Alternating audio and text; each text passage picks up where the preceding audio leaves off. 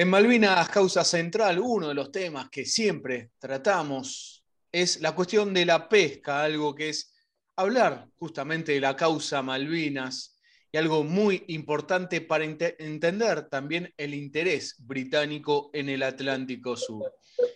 Y en esta oportunidad, para hablar de ello, estamos en comunicación con un compañero del Observatorio Malvinas de la Universidad Nacional de Lanús, Federico Ortega, es profesor en historia, maestrando en políticas de desarrollo y justamente en la maestría que está haciendo se está metiendo de lleno en lo que es la cuestión de pesca. Se lo vamos a anticipar para que ahora él eh, profundice por el tema que, le parezca, pero también antes de arrancar recuerdo que nuestro programa sale, Malvinas Causa Central, que va por su décima temporada, en las radios de las universidades Nacional de Lanús, la Universidad Nacional de General Sarmiento, en Universidad Nacional de Entre Ríos y Universidad Nacional de Tierra del Fuego. Pero también, si nos estás viendo por el canal de YouTube del Observatorio Malvinas, te invito a suscribirte al canal. Tengo que hacer la publicidad, si no después me retan. Y también en Spotify, si estás escuchándonos en el canal de Malvinas Causa Central, a suscribirte, que es gratuito, es simple y además después te avisa cuando hay nuevo material, nuevo contenido de Malvinas Causa Central y Observatorio Malvinas. Hecha esta presentación, Fede, un gusto, un honor esta comunicación contigo. ¿Cómo estás? Buenas tardes, Juan. Buenas tardes a todo el mundo que nos escucha. Un honor y un placer estar acá con, vos acá en, el programa Malvinas Causa Central, como para hablar un poco de este tema tan importante para la causa Malvinas y para nuestro país incluso. Muchas gracias, Fede. Y justamente eh, antes de, empezar a, grabar, me, hacías mención de, de, lo que estás estudiando vos en la maestría que es justamente la pesca en el Atlántico Sur, pero en una zona específica, de lo cual además es muy interesante porque se habla poco. Contanos. Bien, eh, yo en la maestría en políticas de desarrollo, bueno, nos capacitan en todo lo que es políticas públicas en la Universidad de La Plata.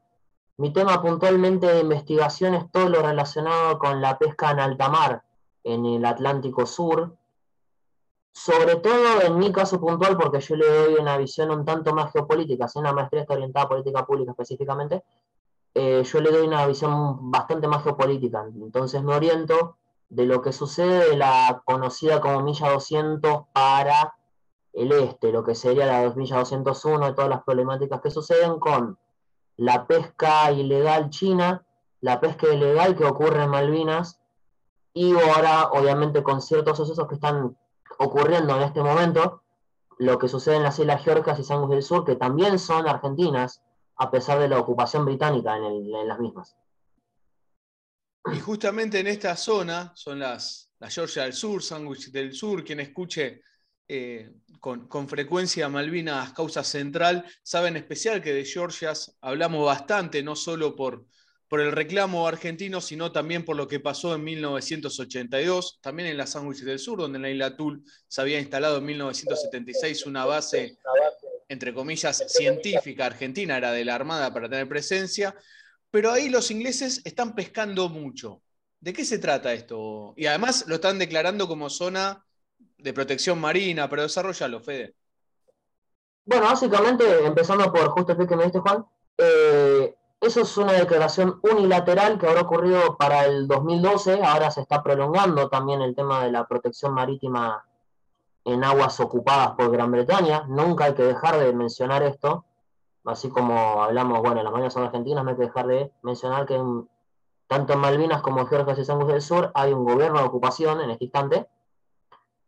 ¿Qué es lo que sucede? Este gobierno de ocupación usurpa recursos argentinos que son todos los que están en esta zona que Gran Bretaña fijó de manera unilateral, después de, con los acuerdos de Madrid, el tema de, se armó un acuerdo de gallinero, son todas zonas que Gran Bretaña ocupa de hecho, en la cual provee un sistema de licencias de pesca que ahora en el último tiempo se han prolongado para que duren 25 años, es decir, las que ya duren desde el 2023 van a durar 25 años más, por lo tanto, los armadores que tengan licencias para pescar ilegalmente en aguas ocupadas por Gran Bretaña van a tener una estabilidad fuerte porque van a tener licencias hasta el año 2048. ¿Esta licencia cómo funciona? se ofrece, el gobierno de ocupación ofrece un cuadrante a pescar una determinada especie, distintos tipos de licencia, licencia B, X. Las que más nos importan a nosotros son las licencias del calamar ilex, nos importan todas, pero el calamar ilex y el calamar lóligo, que son especies de alto valor lucrativo, que los británicos usufructan una enorme cantidad de, de esta especie. Para ser exactos, en lo que va del año, llevan de calamar lóligo, por datos de la ocupación misma, 85.290 toneladas de calamar lóligo y de calamar ilex 73.053. Yo en clase siempre hago este ejercicio. Un calamar, yo he podido conseguir, pesa un cuarto de kilo. Cuatro calamares son un kilo. 4.000 son una tonelada.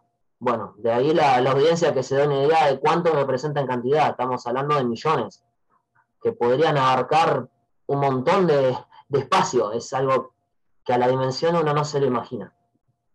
Con estas licencias, la ocupación de Malvinas tiene el 40-50% del PBI, depende de los números de lo, del año que se mire. Llevan un conteo bastante minucioso de eso, no tanto del sistema de licencias, que es bastante, bastante oscuro de hecho hasta consultoras mismas se lo han criticado, consultoras eh, contratadas por el, gobierno de ocupación han constatado que son sistemas como mínimo arbitrarios en muchas especies. Y bueno, en las Georgias y Sanguis del Sur, que más allá de que no haya población estable, firme, al nivel de la, ocupación de Malvinas, Gran Bretaña actúa casi como en un coto de pesca casi que privado, en el cual se repartieron licencias de, pesca, actualmente han repartido cuatro más, que se concentran sobre todo bueno, en flota británica y flota neozelandesa, y alguna presencia chilena, pero es minoritaria en comparación, extrayendo recursos, bueno, en tanto distintos, sobre todo una especie que se la conoce como Austromerluza, el famoso krill, draco rayado, especies que no son tan conocidas por nosotros porque no las vemos tanto en nuestro mercado, bacalao, y a uno que usualmente se lo conoce en el colegio lo llaman pez granadero, un pez con ojos saltones. Así como en un paño general esto es lo que suele ir sucediendo, lo que está pasando ahora mismo. Ahí eh, recuerdo estamos conversando con Federico Ortega, integrante del Observatorio Malvinas de la Universidad Nacional de Lanús y también de EDIGMA, no lo, dije al principio, así los, compañeros, compañeras de, de, EDIGMA no se ofenden, ¿no? Por supuesto, Fede pertenece al equipo de investigación de la cuestión Malvinas y, labura allí una gran cantidad de, compañeros, compañeras en esta causa malvinera. Eh, Federico, ahí haces resaltás varios puntos importantes. Primero, el PBI que tiene justamente el ilegítimo gobierno de las Islas Malvinas a través de las licencias pesqueras, también ilegales, que además lo está haciendo en las Georgias Sandwich del Sur, territorio reclamado, por supuesto, por, por nuestro país, porque es usurpado por los británicos. Pero acá es importante destacar esto, los ingleses venden licencias, es decir, vienen de otros, de otros países que por lo que señalás pertenecen al Commonwealth, Nueva Zelanda, o unos países británicos. Entonces, eh, empieza hasta, debería, digo, Argentina empezar a pensar directamente en ver contra estos países qué medidas se, tomaría. Y por otro lado, mencionaste los, peces que, que, pescan ahí, ¿no? Y decías, me, pareció un, dato que también lo, quiero traer, por lo menos primero la reflexión, después profundizamos. Decías, bueno, algunos peces que quizás no son tan conocidos para, para nosotros, pero que no son conocidos porque justamente no nos eh, generan esa cultura de estar mirando al mar, entonces estamos siempre mirando a algo que nos encanta, que es a la tira de asado, y no, no estamos preocupados por nuestro mar, donde hay una gran cantidad de, de proteínas, que además está siendo eh, usurpada y además eh, saqueada por, por, el país eh, que está en nuestro territorio. Entonces, a ver, repasemos esto. Quiero volver a lo de los peces que decías. ¿qué, es? ¿Cómo es? Vienen, dicen, bueno, vos explicabas cómo era, van a un cuadrado, están pescando ahí los que venden la licencia por un determinado tiempo, pero ahí los, pescados estos, o los peces que, vienen a tirar la, la, red y después a llevarse, eh, resaltemos esos datos que dabas, que me parecen importantes. Sí, Eh, bueno, obviamente, ahí haciendo una salvedad, en Malvinas es una cosa en cuanto a los, capitales que vienen a pescar y la zona de las Georgias y Sangre del Sur es un poquito distinto. En las Georgias y Sangre del Sur ahí sí hay mucha más presencia británica y algo de neozelandesa porque es un tipo de pesca un tanto distinta, es una especie un tanto diferente, es una especie muy de agua fría, como quien diría. El calamar, si bien es de agua fría, es pescado no casualmente por flotas españolas. En su mayoría son flotas españolas que tienen licencia para este calamar lóligo. No solo españolas, sino que también tenemos algo que en, el inglés se lo conoce como joint venture o asociaciones mixtas entre capitales españoles y capitanes de, capitales de la ocupación, es decir, lo que era la, antigua Compañía de las Islas Malvinas, se asociaron y crearon estas joint ventures que operan con la lógica global. Es decir, no es simplemente pescar, sino que es extraer el recurso, las imágenes que usualmente hacen en la televisión de las, las luces en el mar, cómo funciona eso. La luz atrae al plancton, que es la comida del calamar. El calamar va detrás del plancton y así lo, lo capturan. Tenemos, bueno, flotas obviamente españolas y de capitales de Malvinas, entre comillas, y estas asociaciones, que en su mayoría, ¿cómo funciona? Pescar en alta mar es caro, porque imagínate como, imagínate tener el auto prendido las 24 horas del día, 7 días a la semana. Es un gasto en nafta enorme, además de gasto en maquinaria. Si un auto más o menos viejo se te puede romper por tenerlo prendido mucho, imagínate un, barco, que muchos ya tienen unos cuantos años, 20, 25 años de antigüedad, entonces, ahí ya tenemos un gasto, el gasto de los combustibles.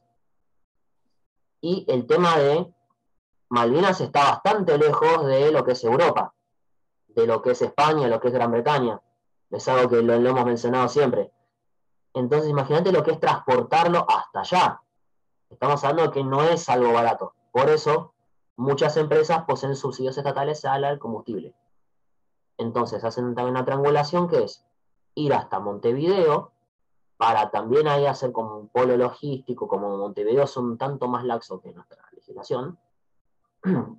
Entonces, transportan desde ahí el producto hacia el puerto de Vigo. Vigo es el centro de del tema de la pesca española en Malvinas. Es, bueno, Malvinas, Montevideo, Vigo, que ahí están los astilleros, los armadores, donde hacen todo el tema de la entrada al mercado europeo, que es, lo venden como el calamar de las, con el perdón de la palabra, las Falklands dice Falklands calamar, calamar. Entonces, así funciona el tema español, que como bien habías mencionado Juan, ¿qué se hace? Se les da un cuadrante en especial. El calamar tiene dos temporadas que son sobre todo a principio de año.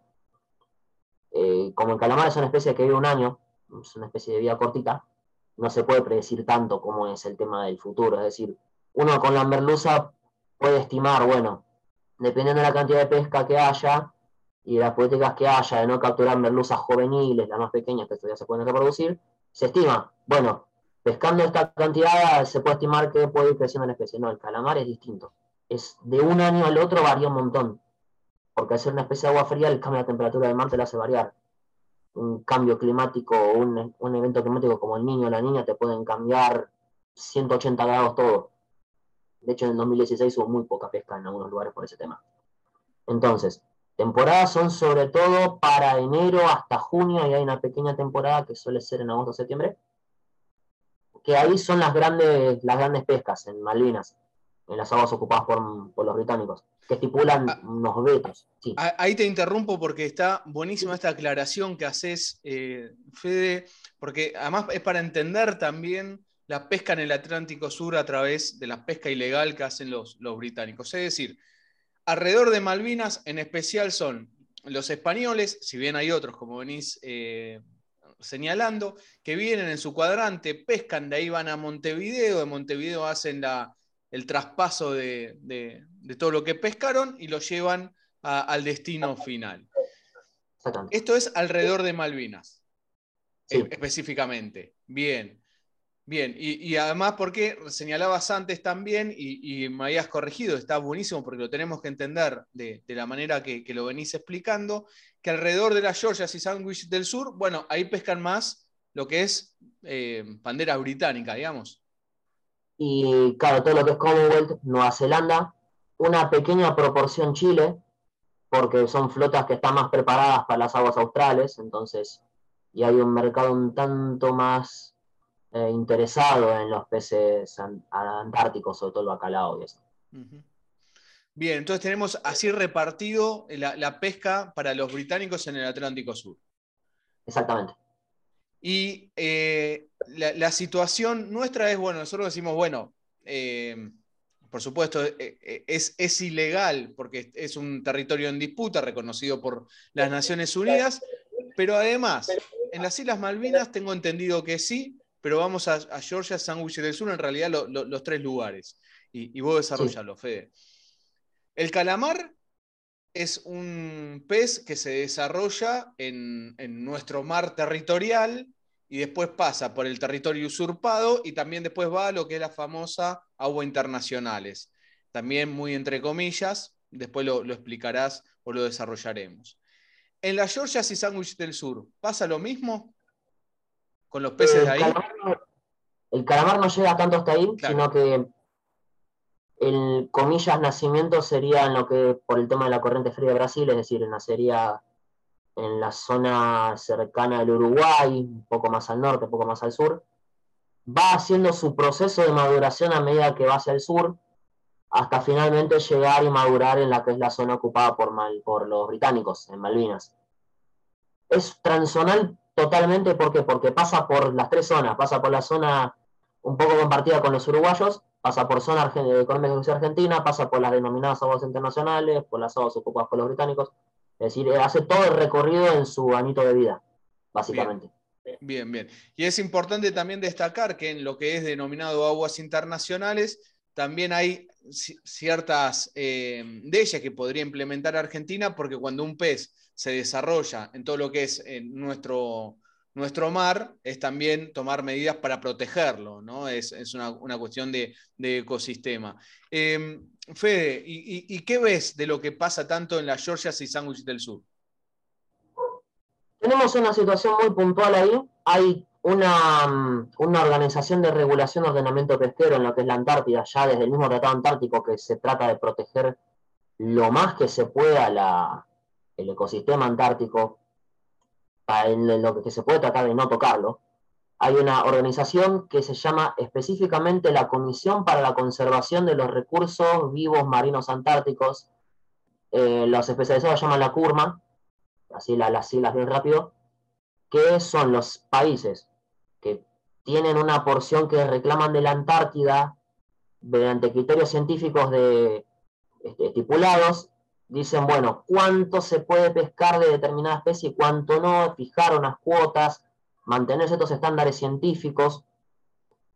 Para que veamos la importancia de lo particular de esto, Estados Unidos y Rusia se sientan en la misma mesa con Gran Bretaña, con Argentina, con Chile, aún eh, viendo las circunstancias actuales. En este caso, eh, como quien diría, los comités técnicos casi que en un sentido van por un lado y la geopolítica prácticamente va por otro. ¿Por qué? Eh, hubo toda una disputa que los rusos presentaron un proyecto en 2021 diciendo que no reconocían ciertos estándares científicos que había en conservación, basados en datos propios. Gran Bretaña y el resto de lo que usualmente se llama el bloque occidental no lo reconoció, dijo básicamente que no, que lo que los rusos presentaron no era científico. Entonces quedó un gris, mal y, dicho mal y pronto, en el cual hay una especie que es la Ostromerluza, que quedó con cierta desprotección. Los británicos aprovecharon, escudándose en lo que los rusos hicieron, como A lo hizo, entonces si yo lo hago está bien también. Mm, nosotros no reconocemos estas cosas porque los rusos tampoco lo hicieron. Dijeron básicamente así. Entonces, ¿qué hicieron? Extendieron más licencias de pesca para la austro-merluza en la zona de las Georgias del Sur. Al ser un ecosistema tan frágil, es un peligro para el medio ambiente mismo que fijémonos en la paradoja, Estados Unidos mismo le dijo a Gran Bretaña que no lo haga y que iba a poner a las flotas que pescan ahí como flotas piratas. Mismo Estados Unidos de América, sus aliados de toda la vida, hicieron esto de decir, bueno, no lo hagan porque están yendo en contra de lo que el Tratado Antártico. Eh, básicamente hicieron este cuestionamiento hasta su mismo, a su mismo aliado. Pero tenemos un poco estas situaciones, lo que sucede actualmente ahora. Bien, pero tenemos entonces esto que venís planteando, más la pesca que vienen realizando, y, los británicos además vienen impulsando justamente todo lo que es una protección eh, alrededor de, las Islas Malvinas, de las famosas áreas protegidas, donde también, no voy a decir que es involuntariamente, porque no creo que así, así lo sea, eh, Argentina ha entrado también en, ciertos aspectos de, protección. Bueno, está lo que es el proyecto eh, Agujero Azul, que es donde se, hundió eh, el submarino Ara San Juan, donde hay denuncias que justamente hay ONG relacionadas a las Islas Malvinas que vienen impulsando declarar esto como área protegida para en realidad proteger los recursos naturales y que los ingleses pesquen tranquilos o vendan al menos sus licencias tranquilas. Obviamente, porque más allá de que Gran Bretaña, la ocupación de Gran Bretaña y Malvinas fija ciertas zonas de veda, la pesca se sigue haciendo. De hecho, viendo la enorme extensión de la zona, que si, no me equivoco anda casi por el millón de kilómetros cuadrados, no tienen prácticamente medios para, fiscalizar, para controlar. Tienen en la zona de las Georgias y San del Sur tienen uno o dos barcos. En las Malvinas tienen tres. No, eh, están confiando en la buena fe de los que pescan la, y la buena fe de que declaran todo lo que pescan. Eso es una cosa que esta consultora llamada McAllister Elliott hizo un informe, el cual no es público, sino que uno se entera por la, por la respuesta que le hizo el medio Penguin News a ellos de, de lo que se trataba, es casi un teléfono descompuesto, pero que nos sirve para entender por dónde va la cosa. Se le criticó la arbitrariedad, se le criticó que se sigan enfoques no tan relacionados con el medio ambiente, que los estándares de conservación son dudosos, como mínimo. Esto para una especie, pero no hay nada que nos indique que no, no pueda suceder con el tema del calamar. Viendo la cantidad que sacan y que no eh, hay cosas que no son nada transparentes, entonces uno no le queda más que pensar de que estamos en una situación grave.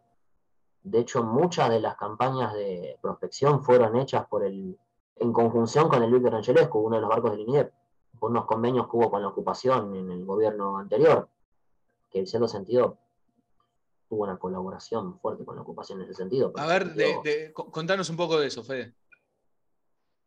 Y a ver, bueno, obviamente con el convenio Forador y Duncan, que básicamente se hizo este, este nuevo paraguas de soberanía, en el cual la soberanía queda casi que por un lado y el tema pesquero por otro, se hicieron un, se un montón de convenios de, de investigación científica que terminaron en la práctica favoreciendo la ocupación, porque hubo un montón de documentos estadísticos de la ocupación que dicen que fueron hechos con, en conjunción con el Víctor Angelescu, un marco lineal, que básicamente eh, les sirvió para hacer los, los stocks pesqueros que hay en, las aguas que ellos ocupan. Poder estipular, bueno, cuánto, cuánta pesca hay, cuánto de las licencias se podrían prolongar más, cuántas más podría haber. Y estamos hablando de flotas que sacando, bueno, obviamente, hay toda una tendencia en los medios a tirarle eh, palos mal y pronto a las flotas chinas. Que, existen, existen. En la zona de Malvinas no, porque logró una ocupación y dejó de dar licencias en el 2007. Pero tenemos a Taiwán, tenemos a Corea del Sur, tenemos a España, tenemos portugueses.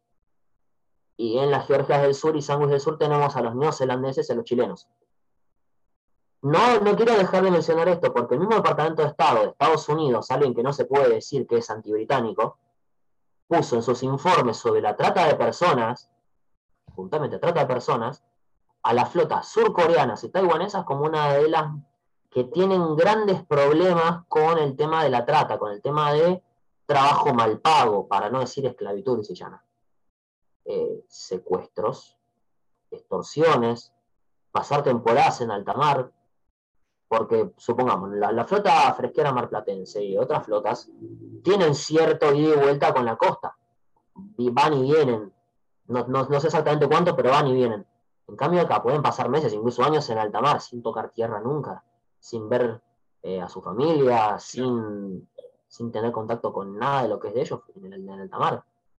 El combustible mismo, esto también es otra cosa que estas cosas que habías mencionado con el tema de aguas internacionales, está también visto que es el tema de los transbordos, hay enormes barcos, buques cisterna, con banderas de conveniencia que llevan combustible a estos barcos para que sigan operando. Para que no tengan necesidad de tocar tierra, les dan el combustible, les reciben la, captura y bueno, si hay alguna persona que, está, muerta, la tiran por el agua.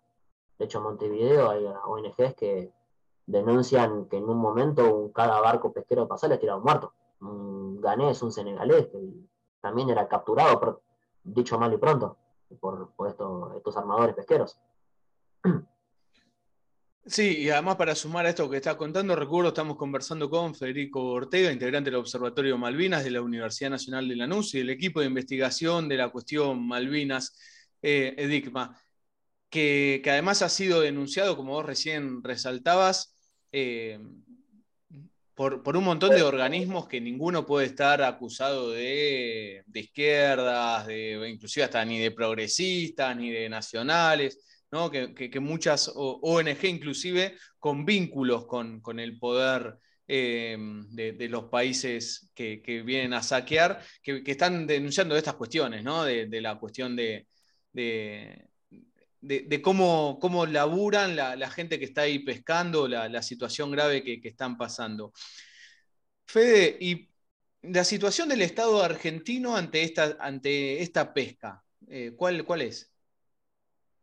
Y obviamente ya desde el gobierno de Alberto Fernández ya como que se le empezó a tomar un poco la mano al proceso, es decir, se empezó a entender un poco cómo es el trasfondo y cómo funciona. ¿Por qué? Eh, a principios de este año se empezó a hacer un seguimiento a las flotas chinas que hacen todo el recorrido, porque esto, como dijimos, es un proceso global, yo lo llamo la producción marítima globalizada en un esbozo de concepto que se produce en alta mar, hasta, la pesca misma se, procesa en alta mar, no necesita tocar tierra jamás casi. ¿Qué hacen? Las flotas pesqueras chinas, en su mayoría capitales chinos, vamos a decir la verdad, bajan, entre comillas, por lo que es Perú, Chile, siempre por fuera ¿no? de la zona económica exclusiva, por la milla 201, van hacia el sur, cruzan por el estrecho Magallanes, ahí la flota argentina eh, los vigila, en aguas argentinas para que pasen sin pescar, se lo, supuestamente se los vigila por lo que ellos nos dicen, y entran, después salen en esta zona económica exclusiva, en la milla 201, y ahí hacen su faena. El gobierno argentino ha contratado algunos barcos, ha aumentado las sanciones a los barcos que entran en la milla 200, a lo que es zona económica exclusiva argentina. No se ha capturado tanto, porque es un mar, es un océano enorme a controlar, no tenemos tanta capacidad, Hemos contratado algunos pesqueros multibus, multipropósito de Francia, cuando por un convenio medio extraño que hubo en sí, los cuatro patrulleros que, acaban de recibir la Armada, ¿no? Los famosos cuatro patrulleros del Naval Group, que son uno de los grupos más corruptos de Francia, por algunas noticias que, que han circulado. Cuestión, con esto intentan patrullar, hay un comando conjunto que, hablando con ellos en una reunión de Cancillería, hacen lo que pueden, hay sistemas digitales, digitales que hacen lo, que tienen al alcance de la mano, porque son prácticas que ya los pesqueros ilegales, del capital que sea, lo tienen bastante aceitado. En caso que quieran pescar en aguas argentinas. Usualmente con lo que pescan las, en las denominadas aguas internacionales, entre comillas, eh, les alcanza. ¿Qué hacen? Hay unos sistemas llamados BMS o AIS que son Vessel Monitoring System, es un GPS, que todos los barcos del mundo tienen pesqueros por cuestión de seguridad. Hay un accidente, detectan la última posición y mandan ayuda. Es algo, un protocolo marítimo básico. ¿Qué hacen? Milla 201 está prendido, se apaga. Un error, del sistema, una falla eléctrica. 12, 24 horas después se vuelve a prender, en el mismo lugar, un poquito más lejos. ¿Qué hicieron? Apagaron el GPS, entraron en zona económica exclusiva argentina, salieron y lograron aprender. Es una práctica muy usual que se hace y al estar, al ser ya lo que usualmente se denomina como aguas internacionales, ya uno entra en un brete legal de que no puede accionar porque ahí ya está entrando fuera de la jurisdicción. Es un problema bastante grande que hay porque es como que uno está atado de pies y manos. Lo único que puede hacer es ver. Si uno acciona, tiene que tener alguna herramienta legal. Hay unos convenios para la protección de especies transzonales que se firmaron un poco después del acuerdo de Nueva York para el fin de la década del 90, que lo que se sugería, no era letra firme, no era se sanciona A, sino se sugiere que los países ribereños tengan convenios con los países que pescan en la zona. Esos convenios hoy por hoy están, casi no existen. Se está intentando hacer un convenio con China para que pesquen más, de una manera más sustentable, entre comillas, suena hasta, hasta irónico, pero hoy por hoy es la única herramienta de la que el Estado Nacional puede dar, dar gala de que tiene un intento de negociación con China. De hecho, se denomina que la pesca ilegal es la británica, la China no casi ni se la menciona. En sí, en, muchos estados, en muchos eh, estamentos del Estado argentino.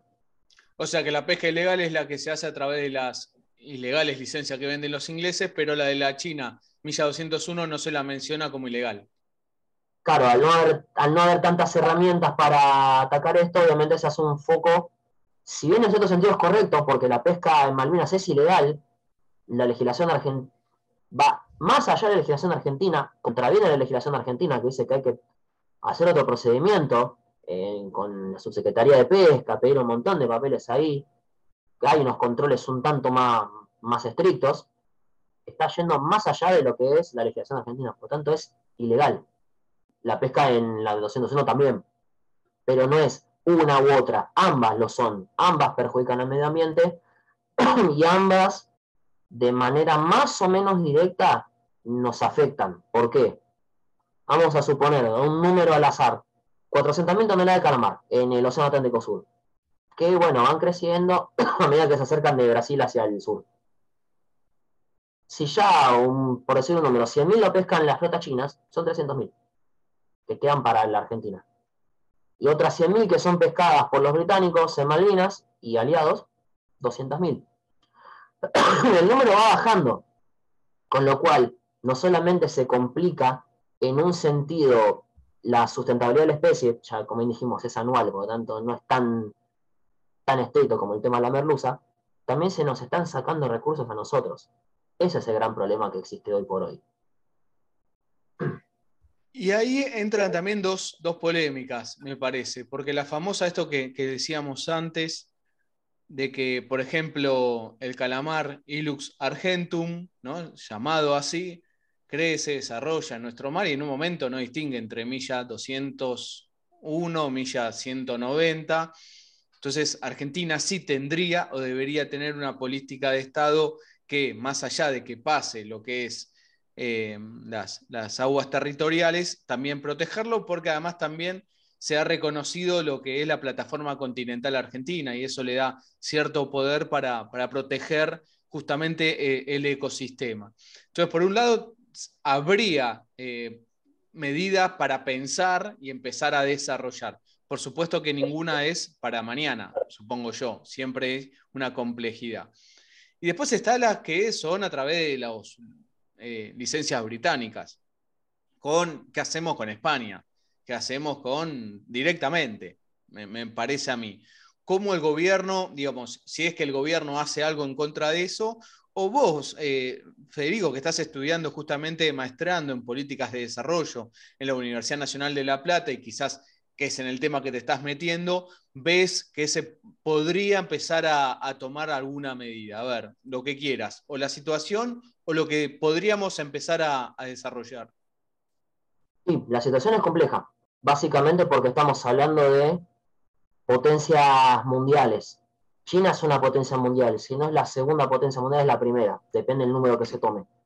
Y es un actor fundamental en nuestra economía, por lo tanto, son los que, nos, que compran la soja. Siempre estamos mirando hacia la tierra y no hacia el mar, como ya habían dicho primero, ¿no? Eh, básicamente es uno de los principales mercados para nuestra producción. Así que hay que. Ahí es un, un fino hilo en el cual uno camina porque una medida mal tomada te puede generar un problema con China. Y, pero aún así sabemos lo que China hace. Si bien hay algunos, algunos grupos que tratan de soslayar las cosas que China hace mal o que perjudican al medio ambiente o a los países de, de América Latina, entonces hay que tomar en cuenta eso también, que sus prácticas son a escala mundial y sus prácticas no siempre o casi no benefician a los países en cuestión. Pueden perjudicar tanto a Ecuador, tanto a Perú, tanto a los chilenos, tanto a nosotros mismos, porque son menos calamares en el mar para que nosotros podamos pescar para vender acá, obviamente es un animal que tiene un montón de proteínas, al igual que, la merluza.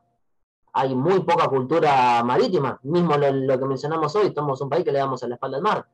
El pescado es un animal, son animales, son especies que, que tienen un montón de nutrientes, proteínas, ácidos grasos benéficos. Bueno, César Arena habla un montón de eso.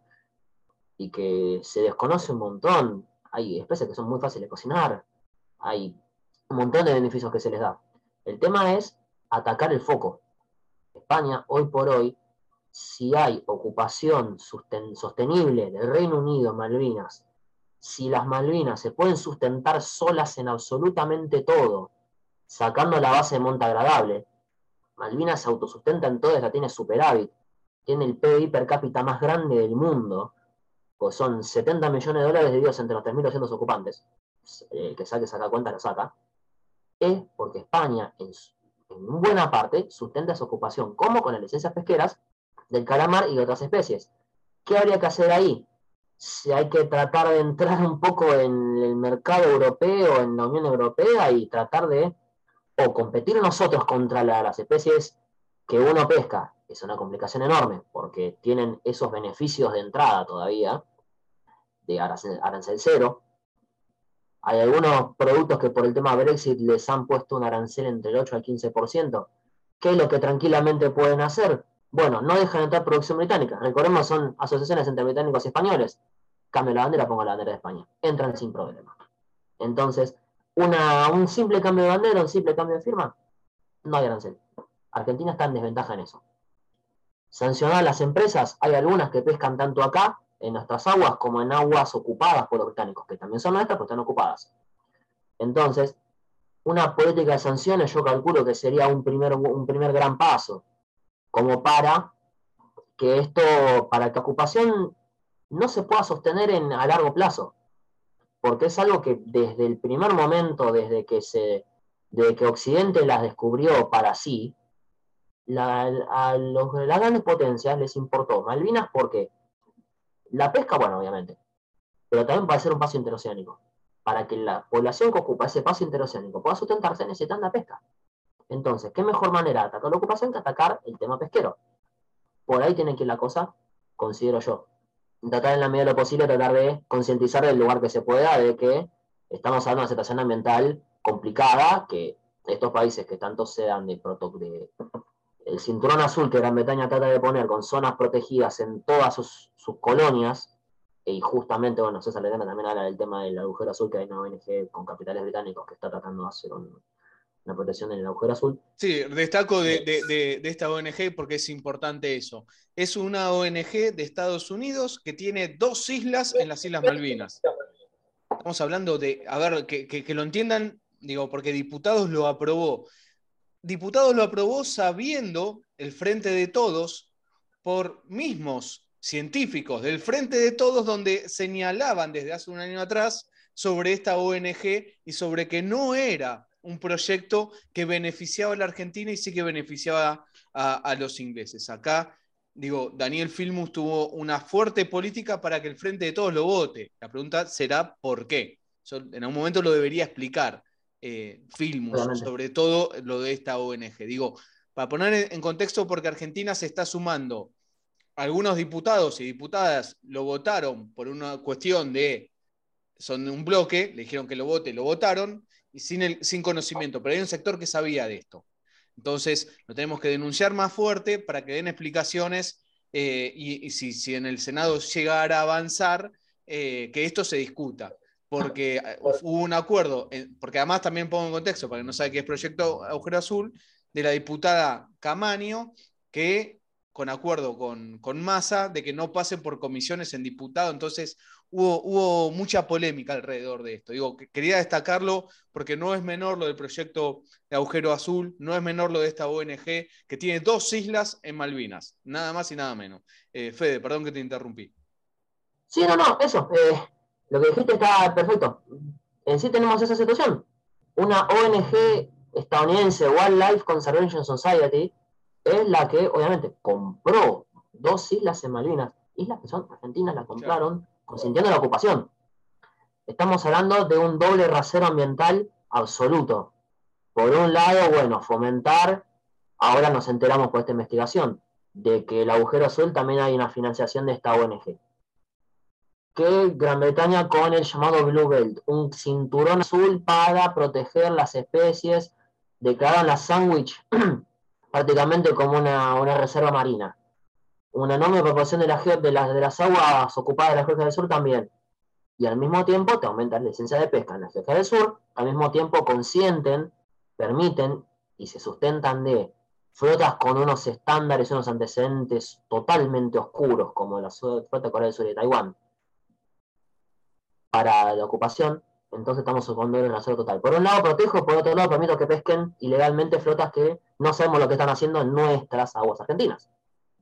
Es totalmente un doble rasero que tiene que ser visto, no es Occidente protege el medio ambiente y nosotros no. Hay un montón de, de cosas ahí atrás.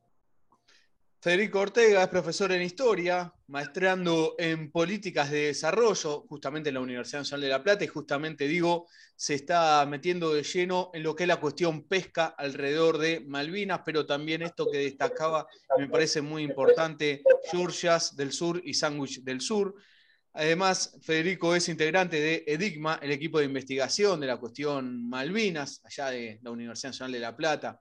Aprovechamos y saludamos al compañero eh, Juan Sicilino y al resto de los compañeros, compañeras que están allí en EDICMA haciendo un gran laburo de, investigación en, justamente en la cuestión Malvinas.